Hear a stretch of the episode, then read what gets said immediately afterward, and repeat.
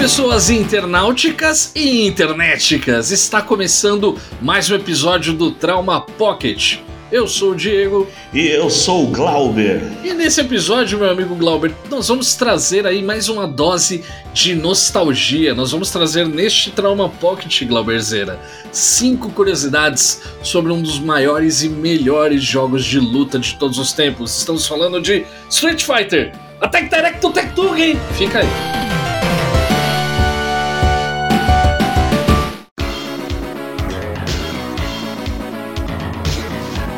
É isso aí, Diego. Aqui vai ser só Shoryuken voando, meia-lua e soco. Você ouvinte que está ouvindo esse pocket, eu vou passar para você uma novidade que não é tão novidade, uma curiosidade que não é tanta curiosidade, mas é a nossa rede social, o nosso arroba traumapop lá no Instagram. Você pode seguir nosso perfil, mandar figurinha, mandar oi, mandar as coisas que você quiser. E é isso, né, gente? Fala com nós lá, a gente gosta. Exato, manda lá, manda sugestões pro Trauma Pocket. Quem sabe a sua ideia não vira um programa, certo? E neste episódio, Globerzeiro, como nós dissemos no início, vamos falar deste jogo ó, maravilhoso, desenvolvido ali pela Capcom, que é o nosso querido Street Fighter, cara, que marcou toda uma geração, né, Glauber? A nossa geração que foi a geração que jogou o fliperama nos botecos por aí. Esse era uma máquina indispensável, você não acha? O fliperama, pra saber que ele rolava alguma coisa legal, tinha que pelo menos ter um Street Fighter, né, velho? Não, Street Fighter é tipo o básico, né, mano? É o arroz e feijão de qualquer pessoa fliperamerística, né? Qualquer pessoa que gosta de videogame falar que nunca jogou Street Fighter não, não jogou videogame, jogou tudo errado. Jogou errado. jogou exatamente errado, né, cara? E uma coisa que eu acho muito legal de Street Fighter, cara, é, é que, por exemplo, na, na, na, minha rua, no meu bairro, o, eu, eu tava até percebendo isso na hora que a gente tava montando a pauta, cara que Street Fighter foi um negócio tão marcante que quando a gente ia jogar outros jogos de luta, a gente usava termos de Street Fighter para explicar as coisas vou, vou, vou me fazer mais claro. Por exemplo, eu jogava muito The King of Fighters. Gostava, é o meu jogo de luta que eu mais amo no mundo, The King of Fighters. E quando, por exemplo, você ia jogar com um personagem, um boneco lá que você não sabia, geralmente tem a galera que fala: ah, pra você dar magia, meia lua para trás e soco, meia lua para frente. Não, a cultura do meu bairro era: como é que faz, como é que solta a magia do Yuri? Alguém falava: um Hadouken, um Hadouken e soco. Então a gente fazia esses termos. Isso aí, mano. É, tipo, por exemplo, ao invés de, por exemplo, você falar, ah, como é que é especial do Yuri? Por exemplo, ah, meia lua para trás, meia lua para frente. Como é que a gente falava isso? É um Tech Tug e um Adug. É, mano. Juro pra você, você usava essas expressões, falava, ah, como é que faz? Dá uma Tech Tug que sai. Em outros jogos, tá ligado? A primeira coisa que a gente faz quando ia no fliperama era ver se o, se o comando do Hadouken fazia o personagem de qualquer jogo dar um poderzinho, né? Cara, isso é verdade. Tem uma curiosidade, não tava, mas eu, isso não tava na pauta. Esses dias eu estava visitando uma loja da empresa que eu trabalho e lá tem uma área que tipo tem uma área gamer e tinha uns fliperamas lá com jogos antigos, só que não era jogo exatamente de arcade, era tipo jogos de Super Nintendo, só que numa máquina de fliperama. E tinha um jogo que é um Street Fighter genericaço, eu, eu não vou lembrar o nome, qualquer coisa eu ponho agora na edição. O nome desse jogo é Fighters History, um jogo da Data East, que produziu um outro jogo que é bem famoso aqui no Brasil, que é o Side Pocket, que era um jogo bem legal de sinuca, que tinha ali no fliperama, mas tinha para o Super Nintendo e o Mega Drive. E quando eu escolhi o personagem, qual foi a primeira coisa que eu fiz? Eu fiz uma meia luz só pra ver se soltava magia e saiu. então é isso mesmo, cara. Tipo, é, é, é o jogo que, que, nem eu te falei, a gente usava esse sistema. Ah, dá uma Dug, dá uma Tech Tug. São as primeiras coisas que a gente testa, mano. Se o, se o personagem tem um Hadouken ou se ele tem um Tech Tug. E aí, mano, é isso aí.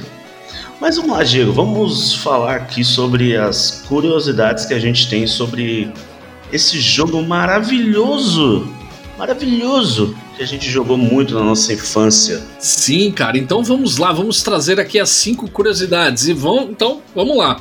Curiosidade número o primeiro jogo não foi um sucesso.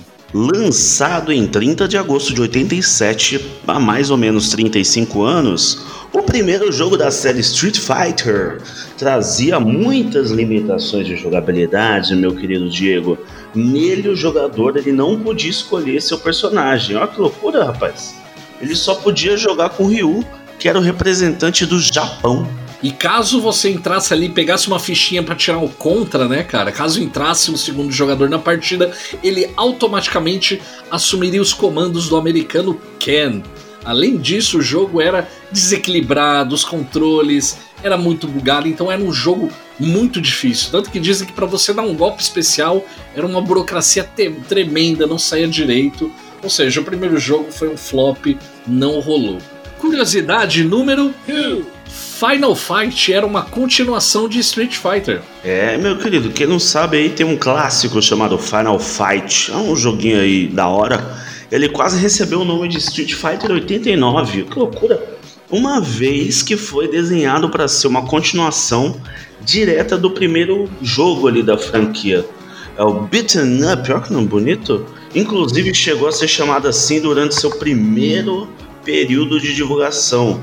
E aí foi coisa em feira, revista, essa porra toda aí. Quem não sabe o que é o beat'em up, explica aí, Diego, o que é. Beat'em up, cara, é aqueles joguinhos que você vai andando, é um jogo plataforma que você vai andando na tela, batendo nos personagens e ele vai habilitando outras áreas do cenário, aí você vai avançando. É o famoso jogo de anda e bate, cara. E Final Fight é um clássico, e para citar outro clássico, Streets of Rage, que também é outro beat'em up maravilhoso.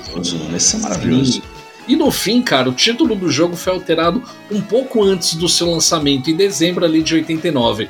A relação entre os dois games, ela permaneceu. Para quem não sabe, o universo de Final Fight está situado no mesmo universo de Street Fighter.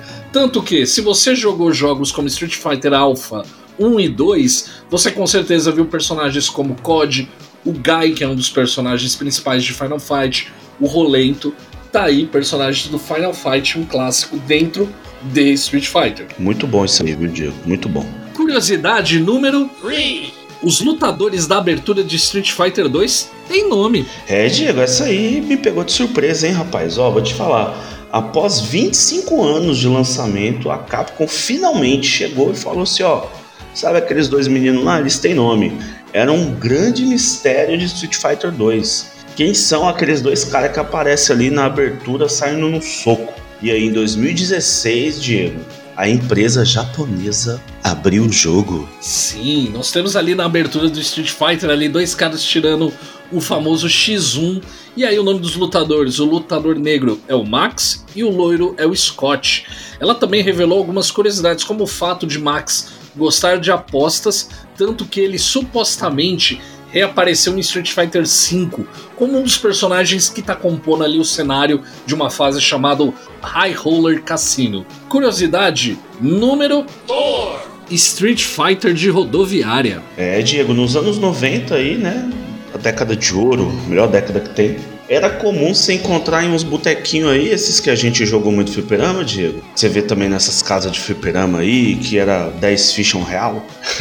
Tinha sempre uma versão diferente, né? Mais conhecida como modificada, vulgo pirata do Street Fighter, que era a Street Fighter 2 Champion Edition. Ela é diferente do jogo oficial, né? Que saiu ali um tempo atrás.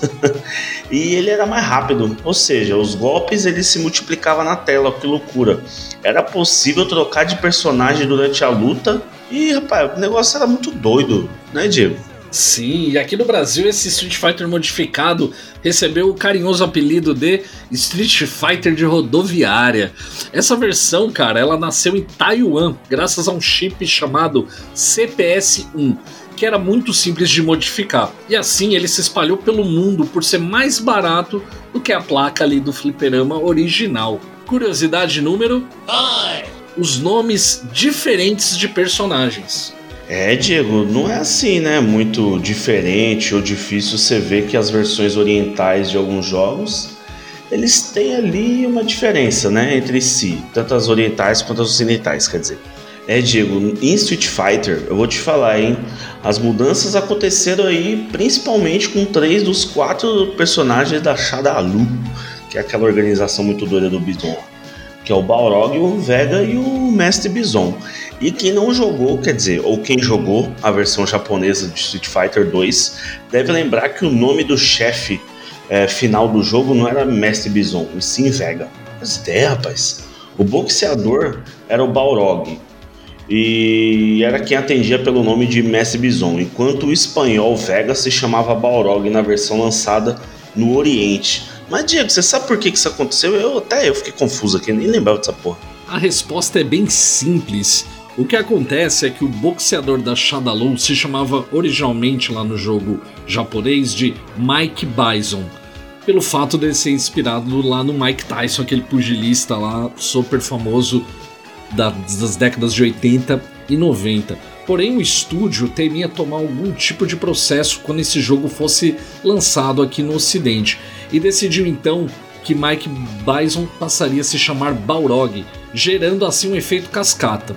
O lutador espanhol com as garras que cedeu seu nome de Balrog ao boxeador e passou a se chamar Vega, enquanto o chefe final de Street Fighter 2 herdou o nome do pugilista, ficando como Michael M. Bison. Apenas o Sagat passou ileso por essa confusão junto com seu Tiger Uppercut. É isso aí, mas você falou errado que não é Tiger, quer é Tiger Robocop. Viu? Clayton, bota o sininho pra ele, é Tiger Robocop. Tiger Robocop. bota o sininho, falei errado mesmo, é Tiger Robocop. E Ataque das Corujas, não é Tec Tec Tug, é Ataque das Corujas, rapaz. E é isso, senhoras e senhores, essas foram cinco curiosidades sobre esse maravilhoso game. Então faz assim, dá meia lua para trás, meia lua para frente, soco, arroba Trauma Pop, segue a gente no Instagram, dá um Hadug nas nossas publicações e vem ser feliz com nós fazendo a tela secreta do Akuma. Certo, Glauber? Isso aí. Então é isso, senhoras e senhores, fãs de Street Fighter.